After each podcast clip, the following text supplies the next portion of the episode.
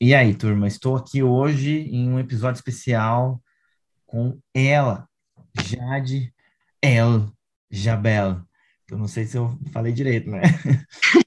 ela, é incrível, uma mulher muito interessante, cheia de história para contar. Eu conheci ela quando ela fez um curso no Espaço da Comédia, quando eu tinha o Espaço da Comédia físico, né?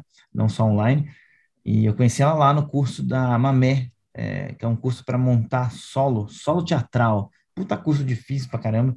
E essa mulher fez um negócio impressionante, assim, ela fez um solo absurdo, sendo que ela nem é atriz, entendeu? Ela é a fodona da dança do ventre, entre outras mil coisas que ela faz, mas ela é a referência da dança do ventre, né? E, e, é, e é uma figura muito legal. Então, Jade, de novo, obrigado por estar aqui no meu humilde podcast. É Fábio Lins! Uh!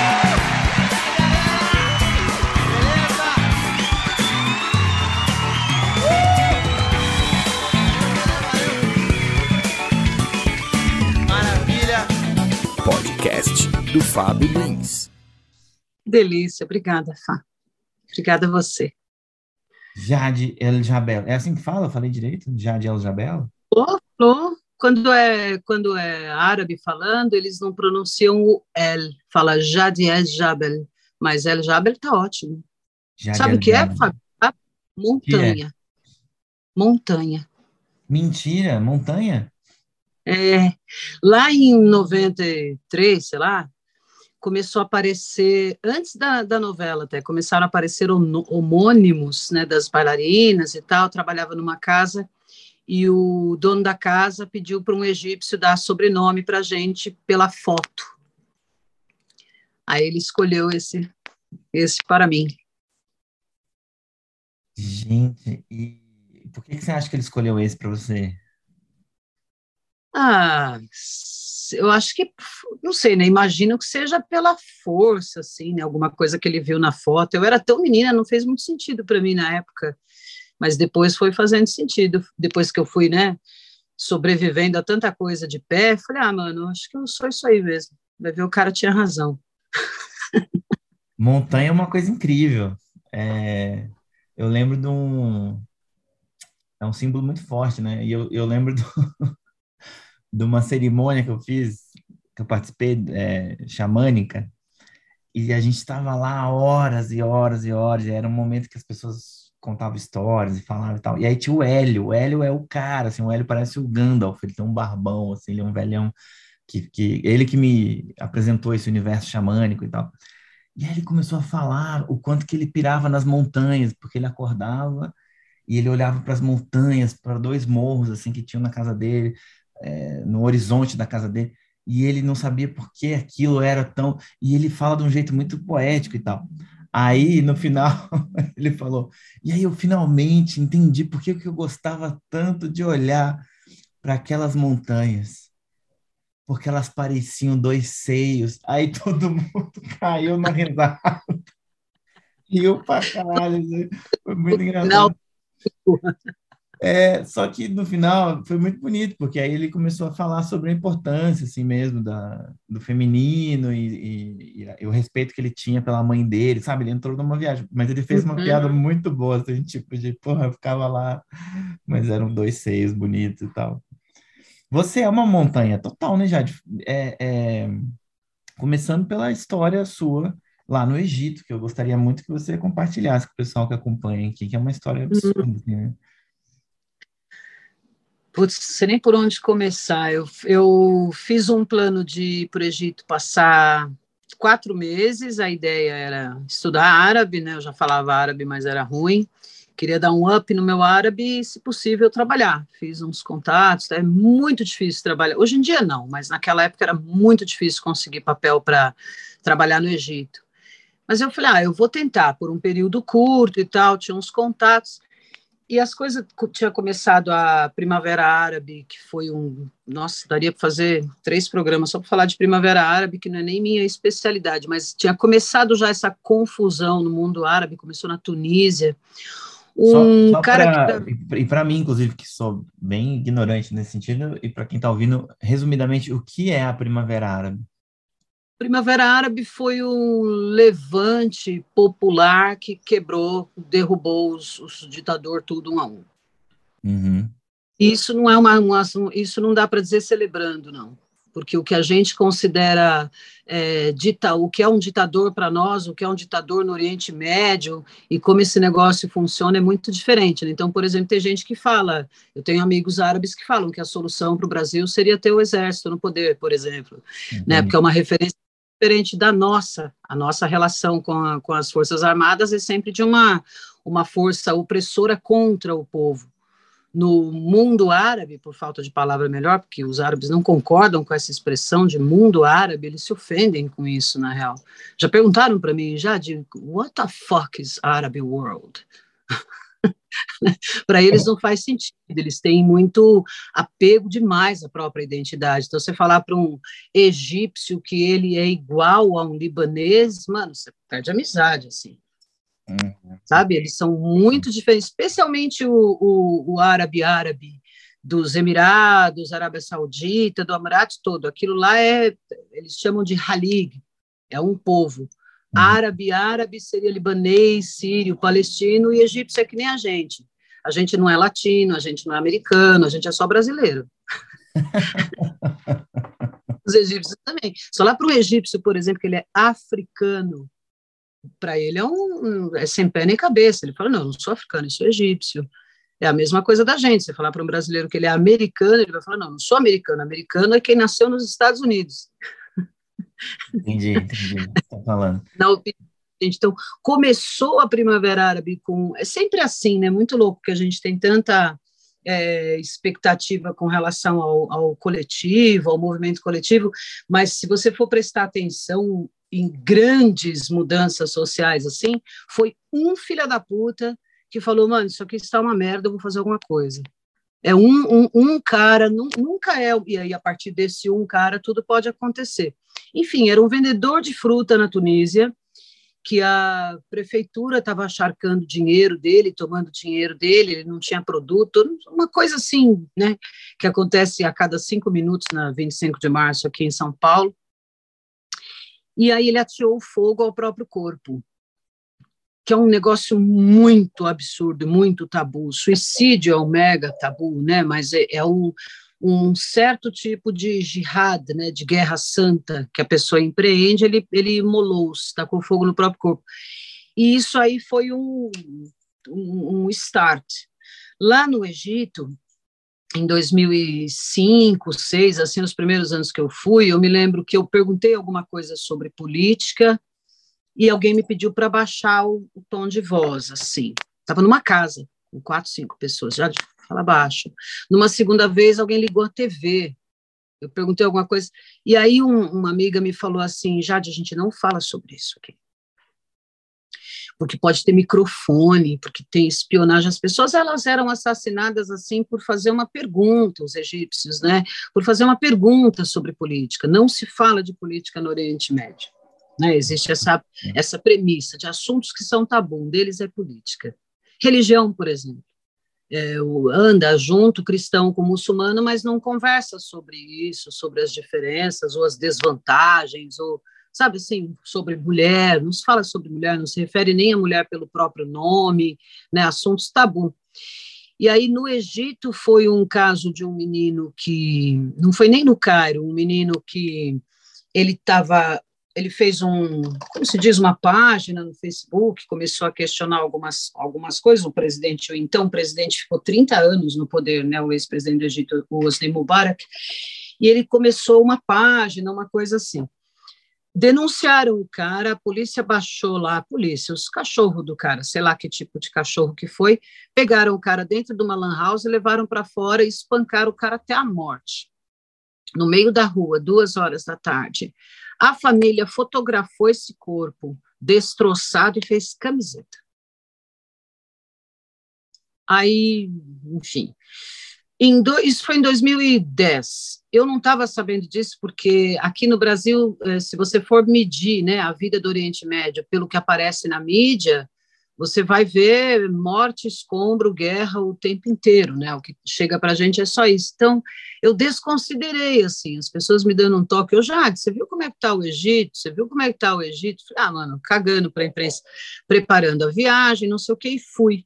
Só que a, a Praça Tahrir, que é a, a, a, sei lá, seria a Avenida Paulista dos caras lá onde, onde a, as confusões né, acontecem, foi tomada no dia 25 de janeiro, o marco do, do, do, ontem, inclusive, né? O marco da Primavera Árabe foi 25 de janeiro. O exército tomou a rua e teve lockdown. Eu cheguei sozinha no dia 26.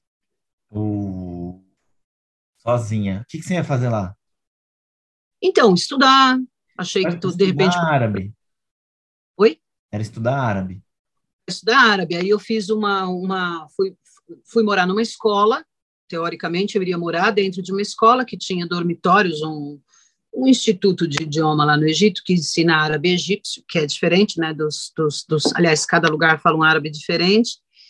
Quando eu cheguei, o motorista não estava, não tinha táxi, não tinha nada, o aeroporto tinha sido praticamente invadido pelas pessoas que estavam na região que não tinha onde se proteger, só tinha exército na rua.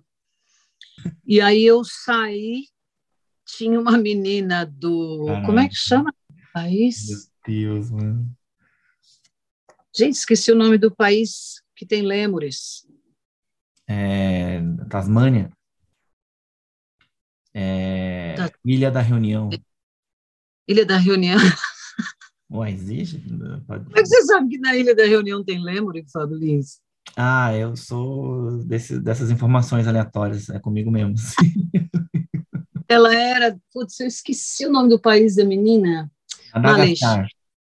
Madagascar, exato, chocra. E aí a menina sozinha, sem grana, que ela estava indo para trampar numa ONG, não sei das quantas, sem falar árabe, com uma malinha minúscula.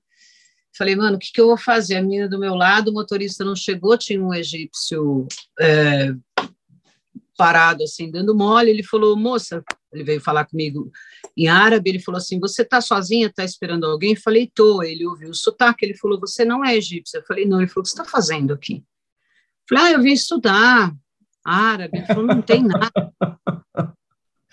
Então, Deus, isso aqui, ó, bum, da, da, da, da. Juro, tanque passando, um monte de bala. E aí, como é que você se sentiu? Como é que foi para você isso, o cu na mão, né? Como é que você vai se sentir? Mas eu não, senti. Tipo, no, no, você não pensou, tipo, é, dava pra você voltar na hora, assim, não, eu vou pegar um avião de volta agora, assim, tipo, foda-se. Putz, sabe, aí é que tá, o plano era três meses, estava tudo pago, eu tinha um, já era fechado. um planejamento enorme, né? Três meses de viagem, é uma coisa muito... É muita, era muita coisa para organizar, quatro, na real. E aí ele falou, ó, o meu conselho é, tem um hotel ali que era, sei lá, umas 10 quadras assim, não, era um perto que não era tão perto, e eu com 70 quilos de bagagem, que eu levei 12 figurinos, não sei o quê, na época podia, dois volumes de 32 quilos, e a mina do Madagascar.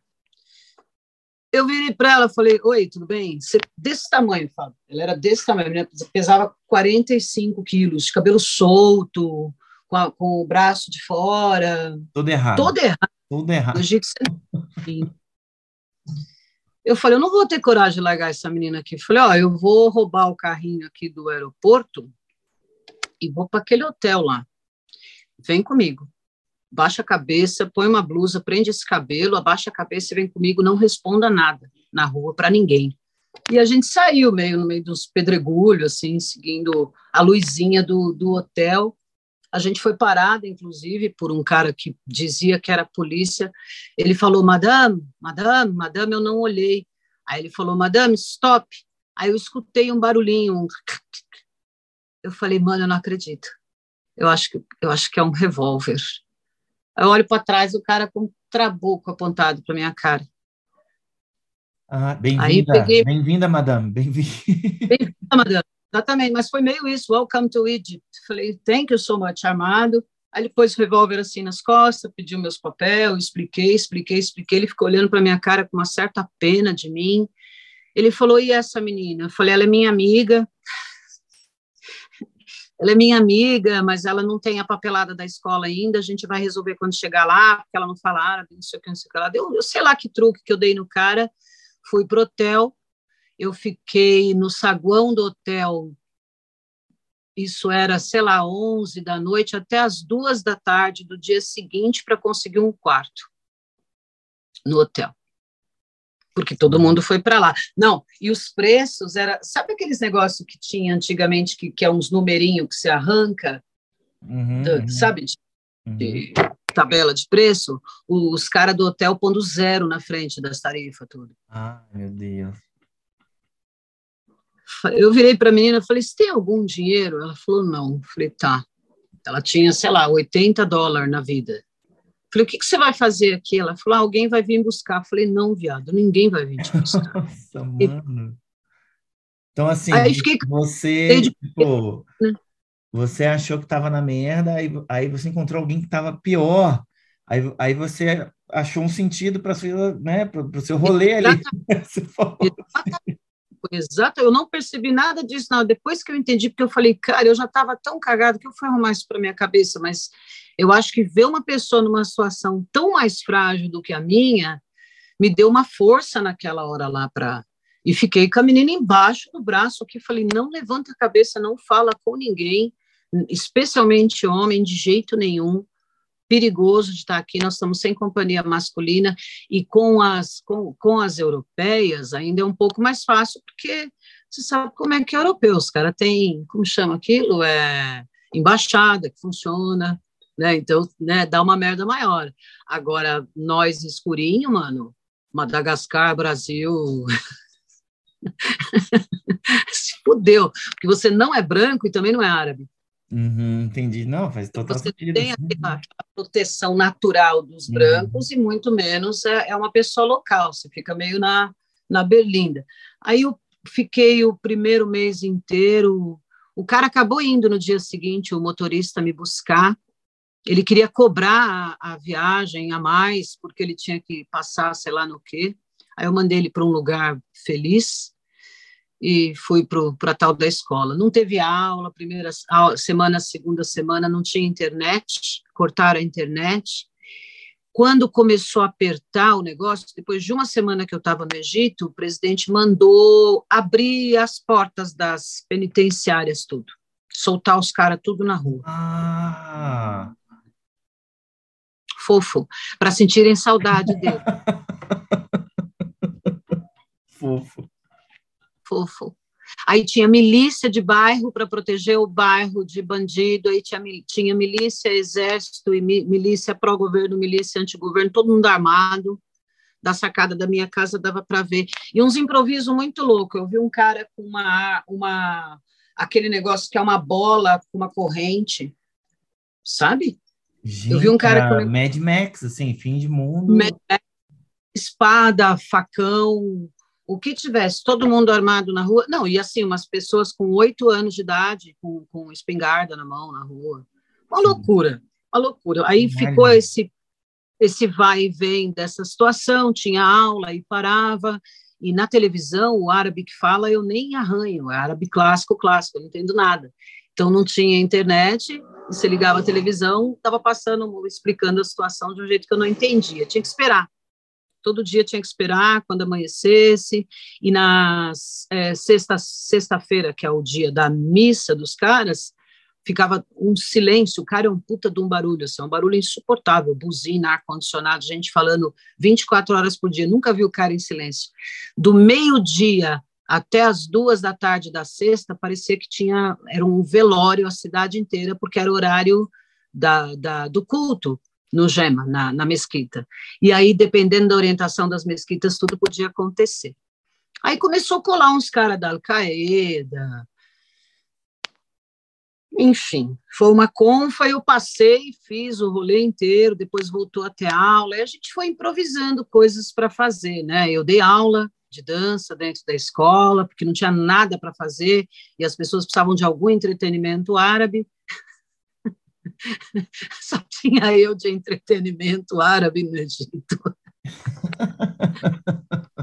Escrevi o livro.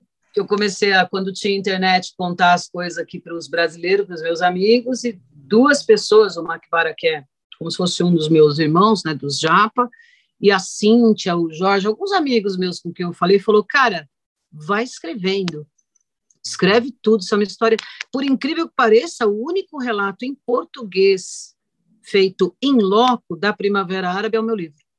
Sério?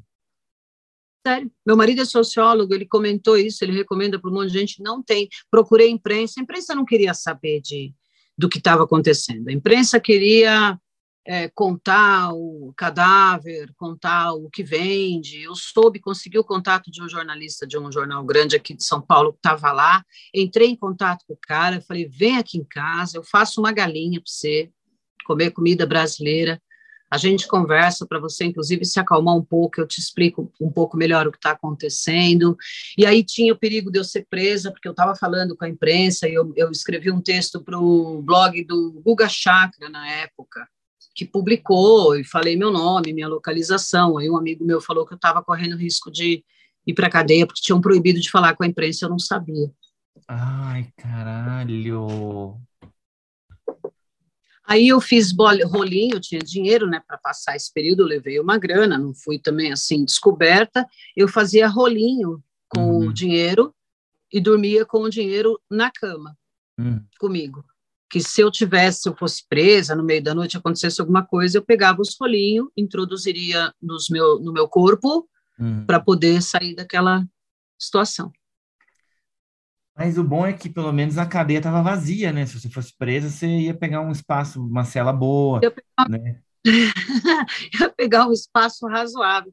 Na real, estava cheia, né? né? Porque tinha gente sendo solta, bandido sendo solto, e muita gente sendo presa pelos motivos mais aleatórios é, possíveis. Né? E o presidente caiu, enquanto eu estava lá ainda, o Mubarak caiu.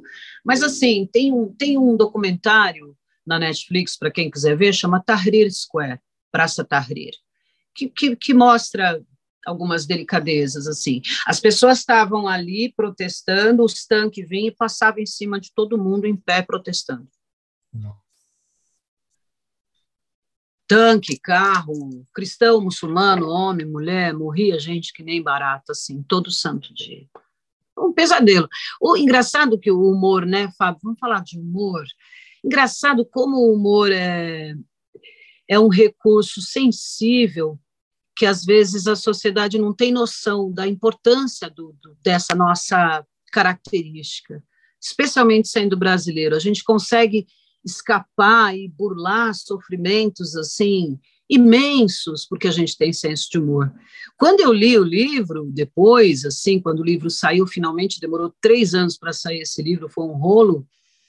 Eu cagava de rir, de, do jeito de eu contar as histórias e, e ria de mim mesma de pensar, gente, eu estava com o risco de ser presa, eu não passei fome exatamente, mas assim, meiava suco com água, sabe, fazia macarrão e o que sobrava no fundo eu guardava para passar um pão, porque quando finalmente tinha mercado aberto, aí, claro, eu tenho meus contatos no Egito, eu consegui no mercado. Só que era assim, era um bolo de gente, bagulho constrangedor um bolo de gente na porta pedindo comida, pedindo dinheiro, desesperado, mercado cheio, não tinha nada que não tivesse pelo menos metade podre. Então você comprava um saco de tomate e corre para pegar que está acabando, que você pegava o dedo, entrava na comida. Então eu comi comida podre, eu comi é, é, como chama aquilo, picles podre, eu comi um monte de coisa estragada, não tinha jeito, não tinha comida. E eu cozinho, estava num apartamento que tinha é, uma cozinha bem equipada, então, então eu comprei umas coisas assim para conseguir me virar, mas não podia comprar muita coisa, tinha que ser rápido.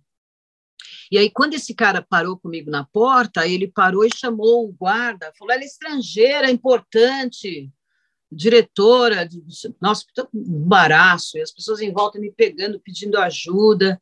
Ele falou, Jade, não dá para você ajudar uma pessoa só, não dá para você ajudar todo mundo, você tem que não olhar, passa reto. Aí me passou, atravessou, um homem desse tamanho me atravessou no meio do povo para conseguir é, comprar comida, não tinha, não tinha nada, Fábio. Comprava cartona, é, cartona é, caixa de água, porque né, é muito calor, e cozinhava em casa racionalizado, porque a gente não sabia se abriu o coisa e se ia ter comida. E o caminho do Mohansin, do bairro que eu morei, para o aeroporto era mais perigoso de fazer do que ficar lá, porque nesse caminho tinha, enfim, as milícias, tudo, e ainda o risco de eu ser preso. E tinha muita gente sendo presa porque estava no Egito. Toda hora a gente ficava sabendo. O jornalista tentando ir embora, os caras prendiam.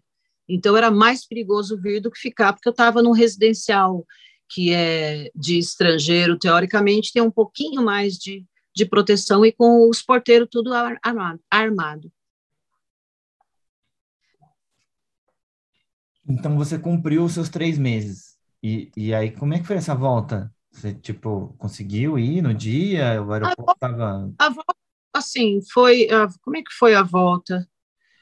Eu entrei num, num estado tão estranho de, de apatia é, que a minha memória, na verdade, maquia um pouco do que aconteceu e eu misturo os três anos. Foram três anos seguidos que foram um pesadelo, porque eu voltei em 2012. Olha só, a pessoa gosta mesmo da parada, né? Do, da... Em 2012. Sabe por quê? Porque em 2012 ia ter eleição. Ah, Pela primeira. Ótimo. O melhor momento, né, para você estar tá lá. Legal, faz todo sentido, Jade. Parabéns, bacana tinha festival, recebi um convite importante para trabalhar, o primeiro trabalho de festival que eu fui lá, que eu dou aula no Egito, em festival internacional, o primeiro convite foi para 2012, e os egípcios, assim, numa atitude super, tá tudo bem, já melhorou, já passou e tal, e eu, mais uma vez, caí. Aí, para voltar, teve um, um gap, assim, um sosseguinho num determinado momento, mas eu consegui também um, escolher um motorista sabe? Que conhecia gente, que conhecia gente, que conhecia gente, que isso aí, sem conhecer ninguém, ninguém, sem falar árabe, Fábio, não, não tem condição de você passar por um negócio desse. Sendo brasileiro. Sabe o que aconteceu com a Embaixada do Brasil? Fechou. Fim. Sim. Saiu aqui uma notícia que tinha um avião da FAB disponível para trazer os brasileiros que estavam no Egito. Eu que, que disse que tinha, sei lá, 25 brasileiros no Cairo. Eu fui num churrasco que tinha 25 brasileiros. E aí o Ronaldo Fenômeno estava gordo.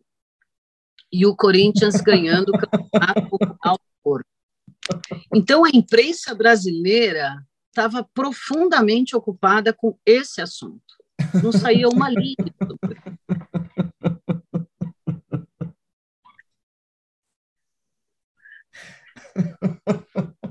Não tinha nada. O, Ronaldo engordou, fudeu a vida de todo mundo. O assunto do Brasil era o Ronaldo fenômeno, tá gordo e ganhar o título para o Corinthians. Que é um assunto importante, eu concordo. Eu sou corintiano, eu acho de toda relevância.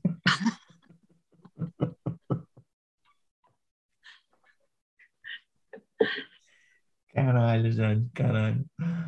Eu preciso, eu, eu tenho o seu livro, você já me deu e eu ainda não li. Eu estou muito curioso para ler agora, te ouvindo melhor.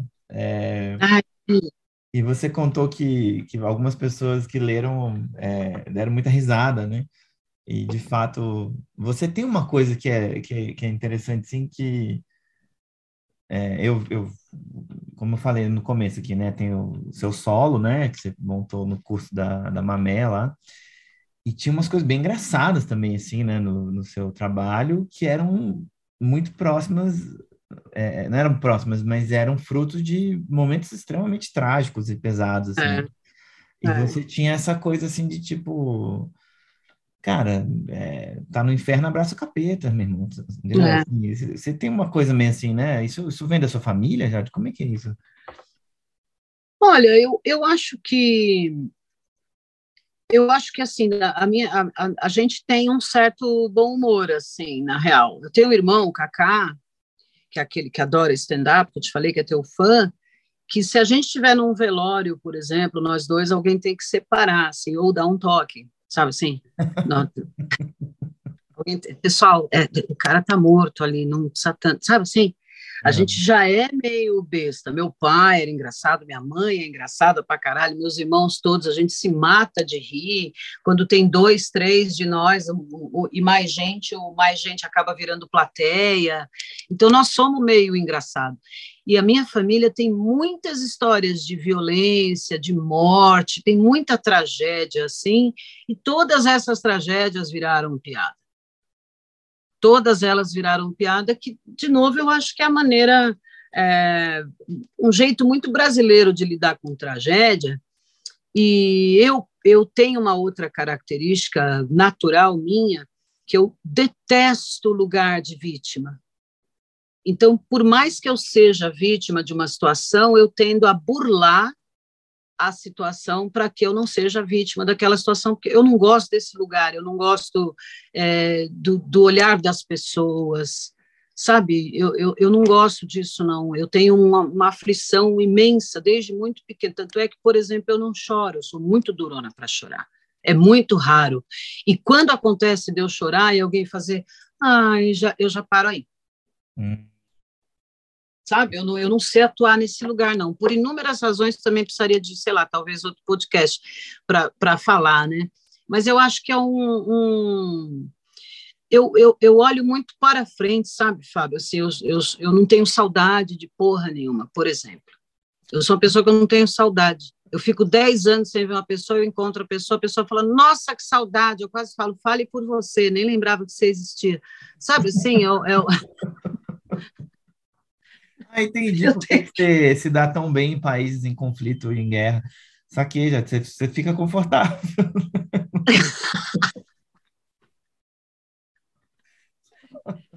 mundo não me tá sinto sozinha. Não, tá ótimo, é isso aí, gente. Ótimo, que maravilha. Eu não tenho saudade da, da, da vida sem, sem tanque, sem essas coisas.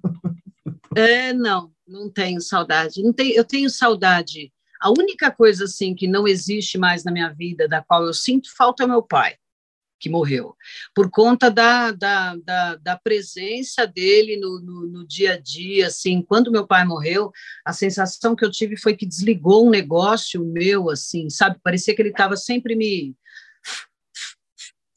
e eu não, não, não tinha mais aquela, aquela coisa assim, que era, era tudo sobre o Joel. Ou era para matar ele de raiva, ou era para provocar ele, ou era para seduzir ele, ou era para conseguir o que eu queria, ou era para fazer ele mudar de ideia, sabe? Tinha uma relação muito intensa com meu pai. Então ele foi embora, ficou, eu fiquei realmente manca, assim, né?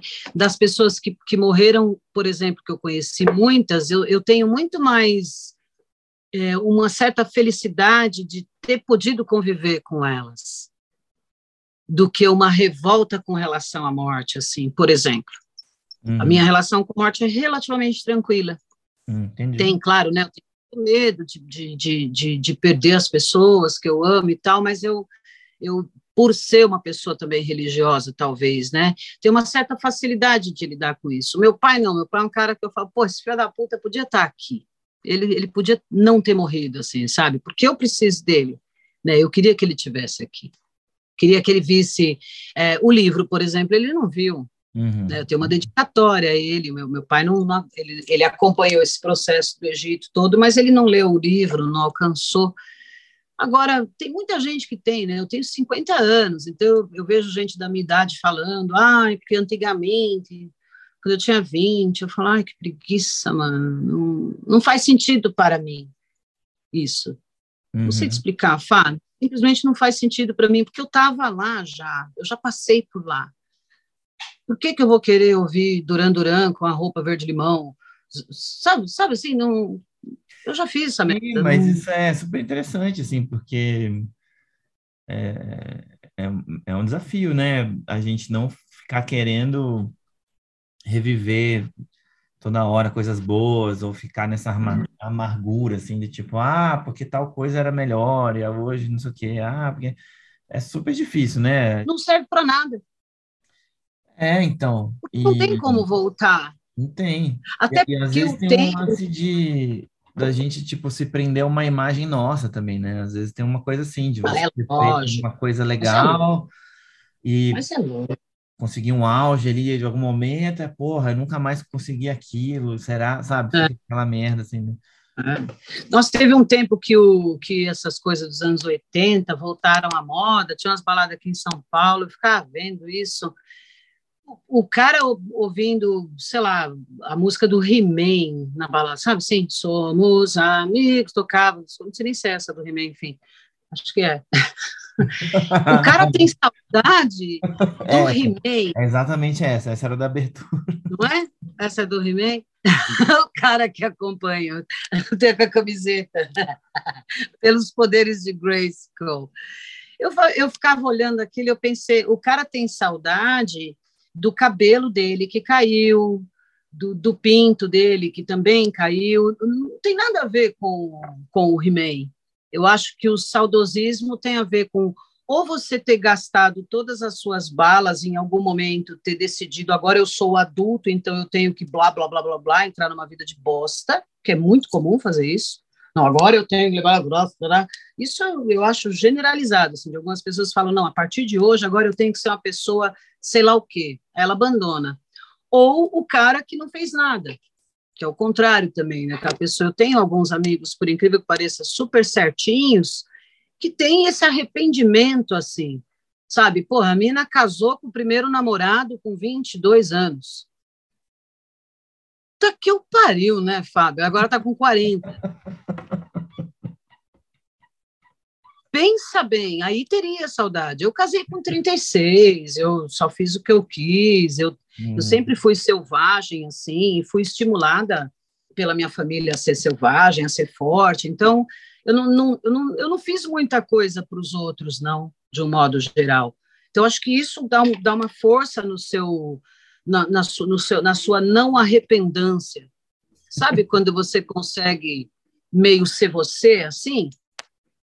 Desde Pô, muito cedo? É, isso é incrível. Qual, qual é o segredo, né? Sua família tinha alguma coisa muito autêntica para para gerar em você alguma coisa assim, né? Eu imagino, né? Seu pai é uma figura muito forte nisso, né? Que era super autêntico. Eu tô falando isso aqui, pessoal, porque o solo da, da Jade era basicamente, tipo assim, o pai era o protagonista. Ela, era quase isso, assim, né, Jade? Era a história do, do pai dela e ela contando e a relação dela com isso, mas a, engraçado, porque eu lembro do seu pai, mas eu não conheço seu pai, não vi seu pai, não tenho a menor ideia, só que eu lembro da imagem que eu formei dele a partir do solo de teatro que você fez, assim. É Olha que loucura. Assim, tem uma coisa de eu ver esse cara, sabe, de tão forte que ficou. É, me fala mais um pouco dele e, e o que que você herdou, assim, né? Como, como é que é isso, essa figura? Olha, eu acho que ele era tão, o meu pai, ele era uma pessoa tão limitada com relação à percepção das mulheres, tão limitada, ele, ele dividia mesmo o mundo feminino em mães e putas, né? E não havia mais nada no, no meio do caminho. Muitos homens, na verdade, inclusive super esquerdomachos e super cheio de blá blá blá sobre empoderamento, né? O cara hoje em dia para comer uma mulher, ele não fala para ela você é gostosa, ele fala você é livre. Sabe? Virou um, um, um, um o chaveco apropriou-se né, o chaveco dos homens se apropriou do, do, do até do feminismo, né, para conseguir espaço. Enfim, o pai era um machista velha guarda, lugar de mulher na cozinha e tal. As mulheres da minha família, ninguém estudou, todo mundo apanhou, todo mundo andava de cabeça baixa e tal. Que eu acho que quando eu nasci, quando eu apareci, primeiro que ele sentia um tipo de amor por mim que ele não conhecia, porque ele sempre quis ter uma filha mulher, ele tinha o meu nome na cabeça, ele tinha um monte de coisa. Minha mãe teve, teve quatro homens antes de mim, um menino que morreu e três irmãos meus que estão vivos, mais velhos. E meu pai falou para ela, você vai ter dez filhos, se for nove homens, o décimo mulher, eu preciso de uma eu quero uma menina. Então ele, de repente, se viu amando loucamente uma menina pela primeira vez, de um jeito né, que não é nem mãe nem puta, e uma menina selvagem. Aí ele foi improvisando a partir daí.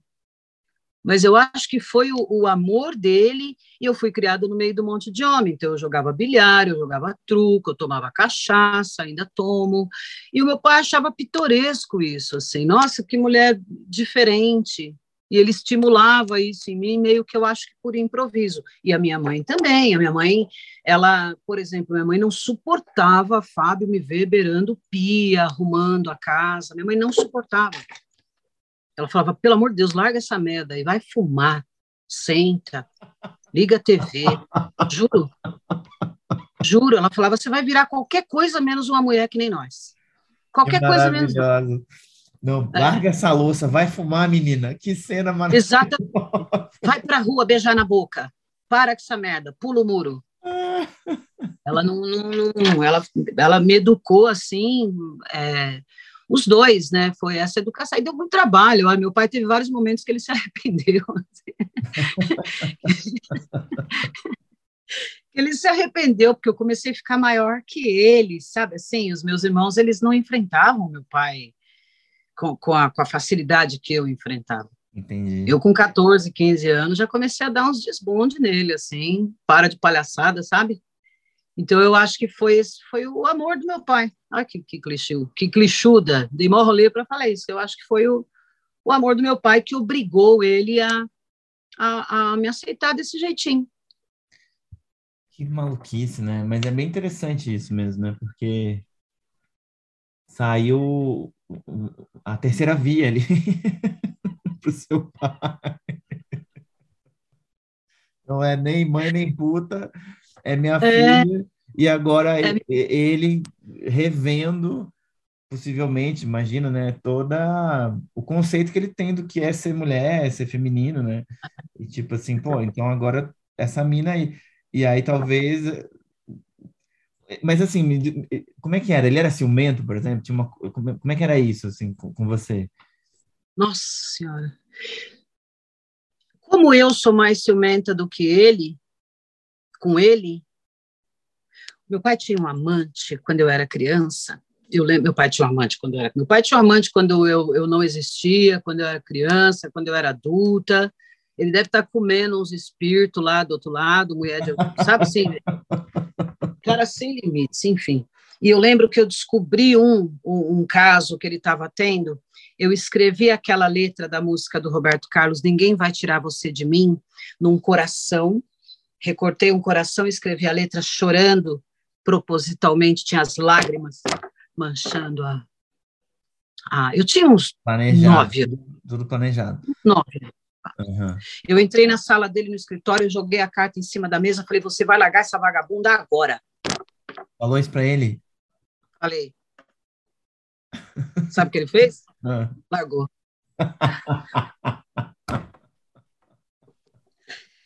Eu acho que ele falou, gente, que dramaturgia maravilhosa, que coisa mais. Ele achava, ele achava bonitinho que eu fazia essas coisas, ele achava legal. Então a gente tinha uma relação um pouco. Ele era o patriarca e eu era a matriarca do rolê. Nem era minha mãe, nem era a segunda mulher dele. Quem sentava do lado dele era eu quem a pessoa para quem é, todo mundo ligava quando dava uma merda era para ele, era para mim. A gente que uma, fazia as grandes uma parada meio, meio mitológica, assim, né? Parece essas histórias gregas do, do pai que casa com a filha e a mãe, não sei, sabe? tipo, é. Você sabe que eu fui fazer uma constelação familiar, coitada da consteladora, Deu dó da Constelação, juro. Chegou uma hora que ela falou, Jade, peraí, desculpa, eu não entendi. Maria, quem é a Maria? Eu falei, aí já começa a complicar. Você lembra, né, Fábio? Minha avó, minha mãe, minha madrasta e eu. Maria. Já, já começa com essa Maria azada toda. E aí ela, ela tinha lá as pessoas, era, era a constelação cega, né? Então as pessoas não sabem que papel que elas vão interpretar. E ela pediu para eu escolher uma pessoa para ser meu pai, uma pessoa para ser minha mãe e, e uma pessoa para ser eu, criança. Aí eu peguei o meu pai, eu mesma, criança, pus do lado dele e a minha mãe afastada aqui. A primeira coisa que a pessoa que estava interpretando, por assim dizer, meu pai, falou, que ela perguntou, a consteladora perguntou, como é que você está se sentindo? Ela falou, eu estou achando que não é lugar dessa pessoa aqui do meu lado, não. Primeira coisa. Uau. Então, sim, teve uma, uma, uma inversão e uma coisa assim, que, que essa coisa do meu ciúme, da minha posse com ele, era. É, é Para você ter uma ideia, meu pai morreu em 2013. Eu tenho uma cunhada nova que eu sofro de imaginar, caso meu pai tivesse vivo, ela se aproximando dele. É mesmo? Tipo, hoje, hoje, se você começa a entrar tipo, hoje, hoje. essa paranoia, você já começa, porra, filha da puta, essa mina. Caralho, Exatamente. Ela vai, ela vai ver só. Se meu pai tivesse vivo, ela ia passar a mão na careca dele, ia dar uma cadeirada na. Juro, o bagulho. Ninguém podia passar a mão na careca dele, não, muito menos na minha frente. Caralho, caralho. entendi, entendi. Ok, ok. Uma história estranha. E o seu pai era um malandro, né? Ele era o tipo malandro, né? Ele era Não. o cara das histórias, enrolador pra caralho, dava golpe, fazia esquema. Um 71. Um 71 para caralho. Ele era corretor de imóveis e ele precisava aprovar orçamentos na caixa.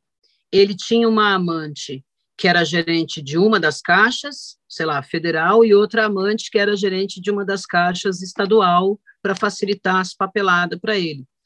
Entendi. Então ele começava a frequentar um determinado fórum, em três meses ele estava comendo alguém que, que ajeitava as coisas, ele resolvia as coisas desse, desse jeito, molhando a mão dos outros e comendo ah, as mulheres. Mas, mas então era uma questão profissional, né? Porque ele era empenhado. Praticamente. Praticamente. Ele achava que tinha direito, Fábio, não era uma coisa assim. Minha família nunca teve esses, esses momentos Nelson Rodrigues, assim. Meu pai trazia essas mulheres em churrasco em casa. Não, sabe assim, não era uma coisa que, quando ele morreu, revelou-se. Meu pai não estava nem aí. Ele falava: a vida é minha, eu faço o que eu quiser, foda-se. Sabe assim? E eu, meu pai veio de uma merda too, too deep, assim. Meu pai veio da merda, merda mesmo. Veio para São Paulo com a minha mãe, os dois meninos, sem plano, do Paraná, minha filha é do Paraná.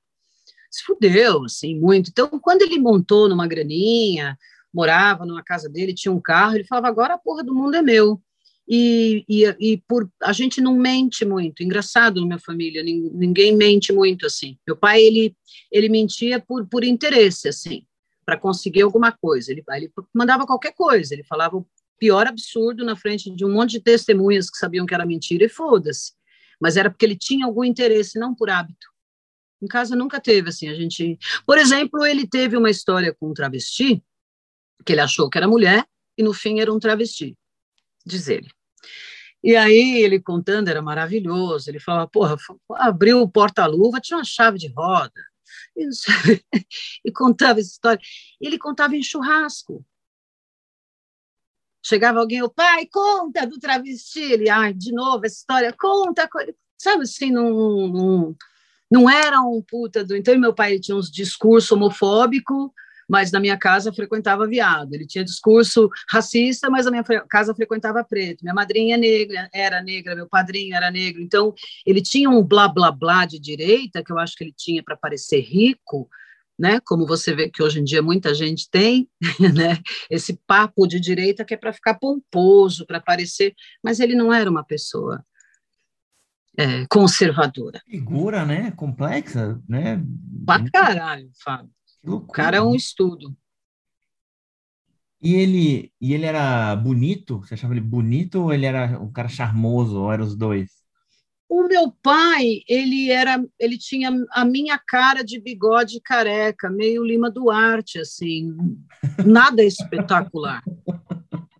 Só que ele tinha algum caralho, Fábio, assim, as pessoas se apaixonavam por ele, homens, mulheres, crianças, a, as pessoas é, e também acho que o jeito que a gente retrata, que todo mundo comenta, né, que todos nós, os, os seis vivos, né, que a minha irmã morreu, que Deus a tenha, nós seis a gente fala do meu pai ah, assim, dessa forma apaixonada. Meu irmão mais velho não falava com meu pai há 30 anos e, fala dele assim, os olhos brilham, sabe assim?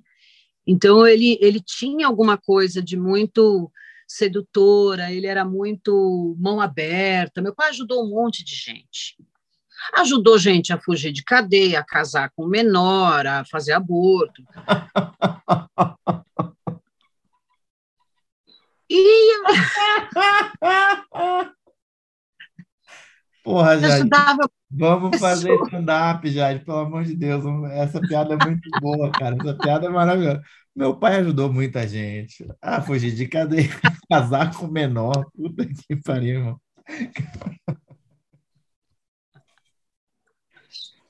Eu dei três exemplos velório. Deus velório. Caralho, já.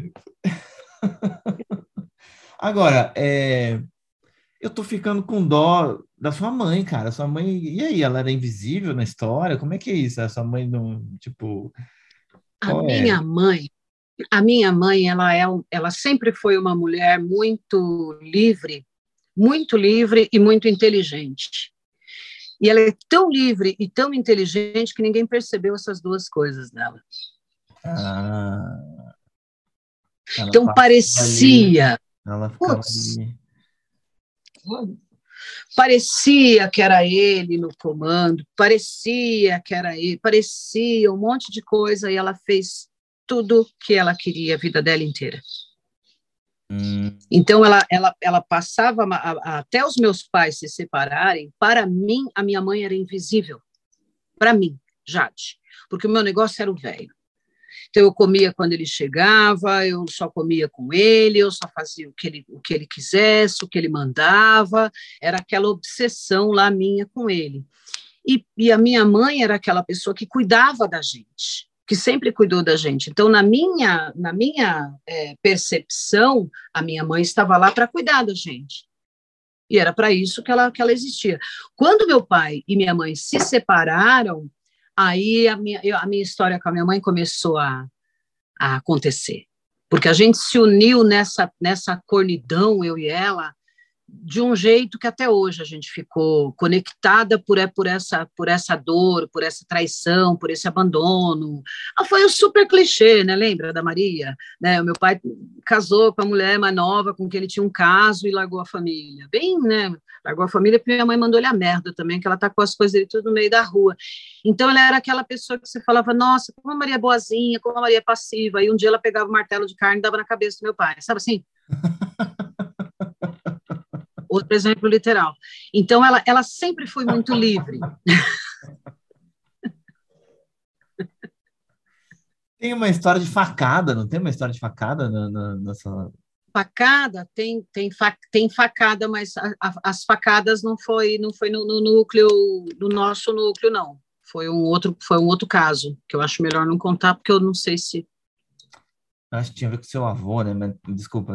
É que eu Ah, o meu alguma avô coisa da, de faca, não sei. é, acho que no seu solo tinha alguma história com faca, não sei se estou misturando, mas você não. a minha avó foi era o jeito que a minha avó matava frango eu contei isso na história do jeito que ela matava frango meu avô andava com um facão e um revólver mas de facada não teve nenhuma na minha casa não Tá. Minha casa só mão e revólver.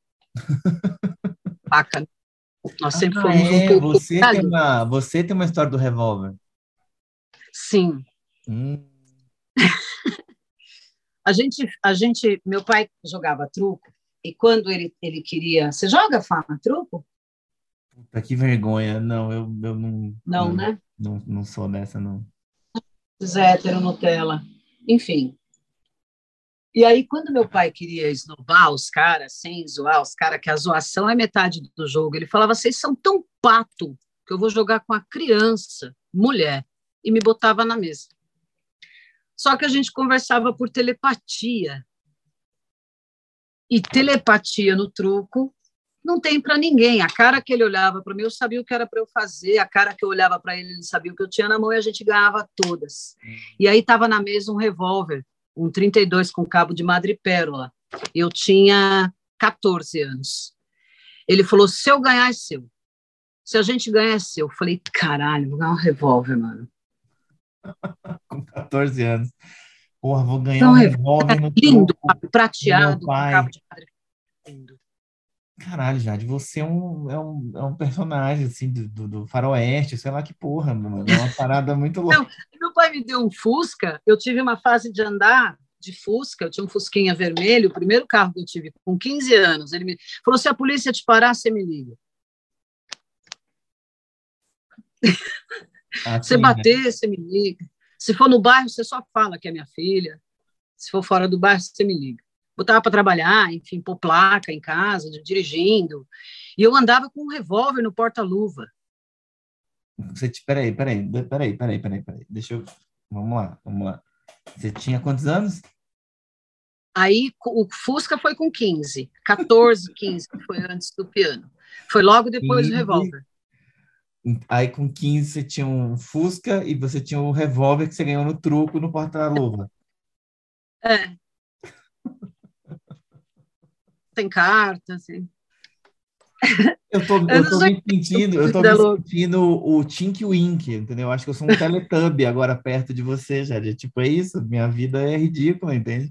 Caralho, é muito. É, caralho, não, não, não dá, não dá, cara. Tá vendo a montanha? A história, né, da, da, é. da força. É. Eram, eram, eram, eram muitos extremos, assim, e meio que tudo era permitido umas coisas subversivas para caralho. E quando a gente era muito pobre, nossa, meu pai fazia cada coisa. Por exemplo, a gente sequestrava a melancia.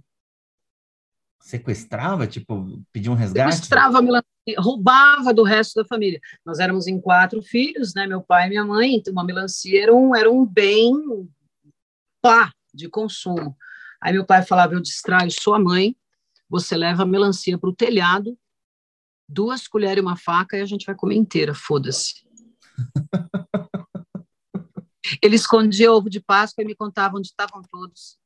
Entendi Meus a martelada na cabeça do seu pai, entendi. Faz, né? Entendi a martelada na cabeça do seu pai. Faz todo sentido. Quem é que rouba melancia, cara? Tipo, da família, entendeu? Cara foda. Ele vendeu uma vez mil dólares para o meu irmão, 200 era falso. Entendi. Vamos, vamos escrever essa série, Jade? Vamos escrever essa série. Não, quando eu conto essa história, todo sempre tem alguém é, que você é humorista, né? Sempre o meu interlocutor pergunta, mas ele não sabia, né? Eu falo, sabia, viado. Óbvio sabia. que sabia. Óbvio que sabia. Meu pai conhecia dólar, enfiou uma nota aqui, outra ali. Aí meu irmão foi trocar, chega lá na casa de câmbio, deu um puta de um quiprocó. De onde você tirou esse dinheiro? Foi meu pai que me deu, ficou pior ainda. Enfim, que alegria. É, é, os professores sabem, né, que os piores alunos são os que a gente mais sente saudade.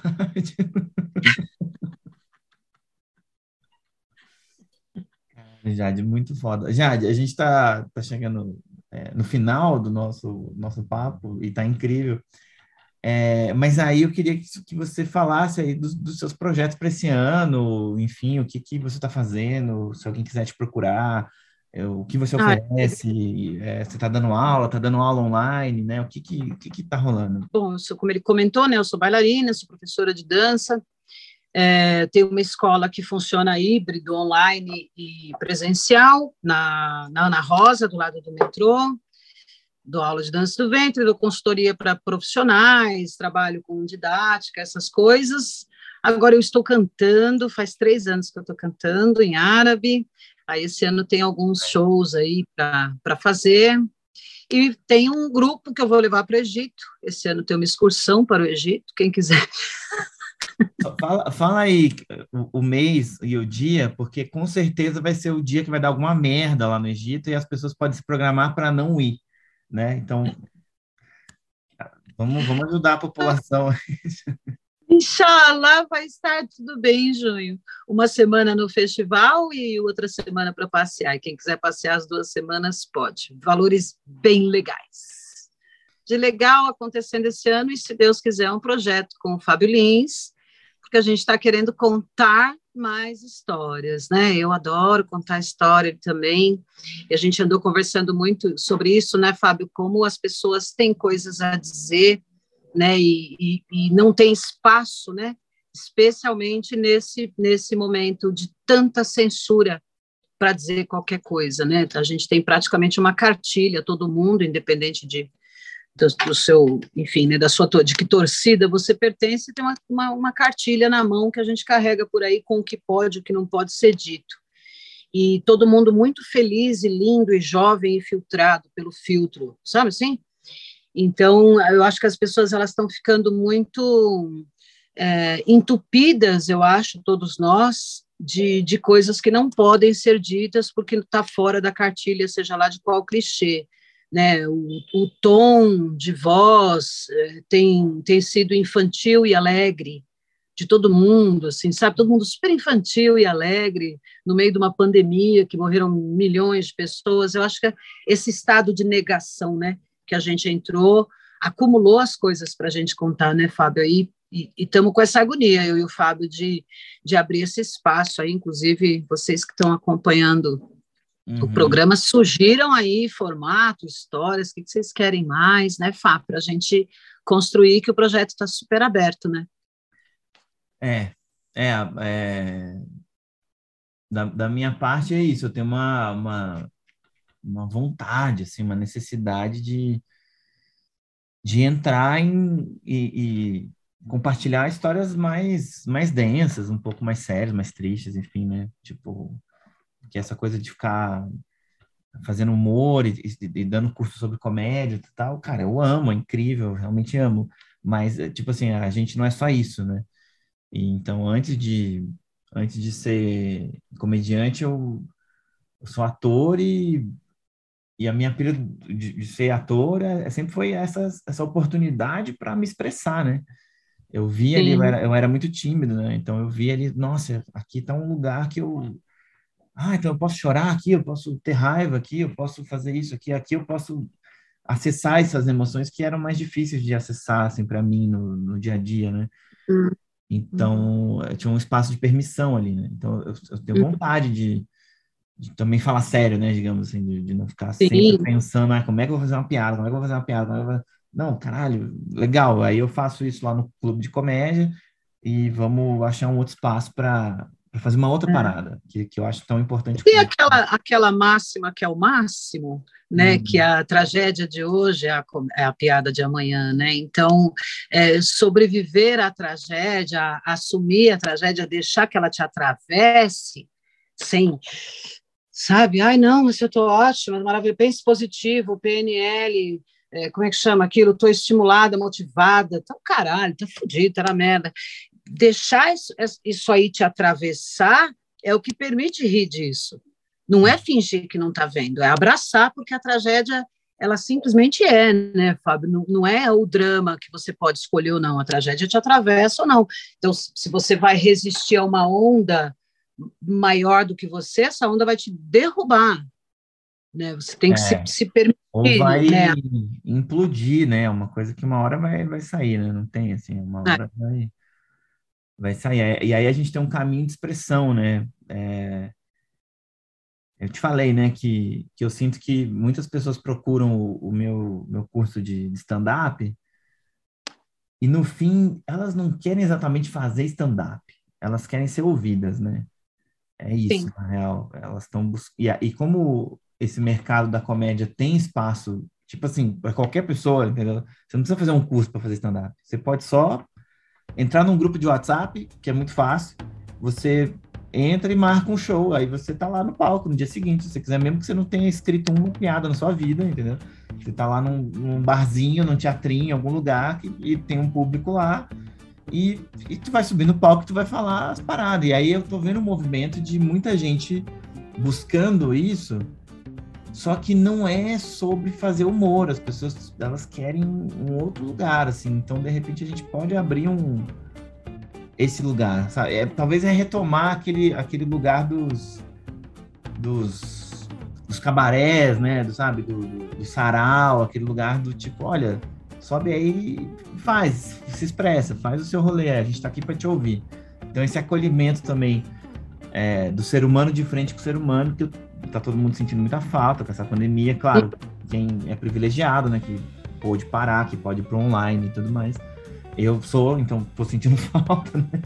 É, é do, do, do, de, porra, só senta e vamos conversar, caralho. Larga o celular e, e vamos se ouvir aqui. Eu quero Sim. ouvir sua história.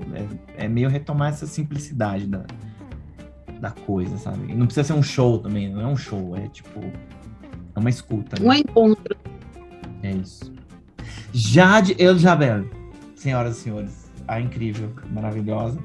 E procurem ela. E eu não sei, Jade, é que você me mandou o link do seu solo, eu assisti, é incrível. Mas eu não sei se as pessoas têm acesso a isso. É, eu, eu... Está à venda, sim, o show de Brigada, de 30 anos de carreira, que eu fiz no ano passado, celebrei 30 anos de carreira. Eu fiz um show que eu canto, danço, toco, recito um poema meu, que se chama Lindas, Livres e Fortes. É, homenageei muitas mulheres aí importantes do, do, do, meu caminho. O show tem uma hora e dez e o link permanente custa 50 real. É só falar comigo que eu mando. É muito bom, gente. Vale muito a pena, vale muito a pena. Jade, obrigado. Obrigado Shukran, pelo tempo, pelas histórias. Obrigado, Rabiba. E é, é isso. obrigado você que ouviu, assistiu e acompanhou aí mais um episódio. Ah, que... Tá bom? É, obrigado, tô adorando fazer. E obrigado pessoal que, que comenta e tal. E, sugere coisas, tá bom? Beijo, pessoal. Até uma próxima. Tchau, tchau. Obrigada, Fá.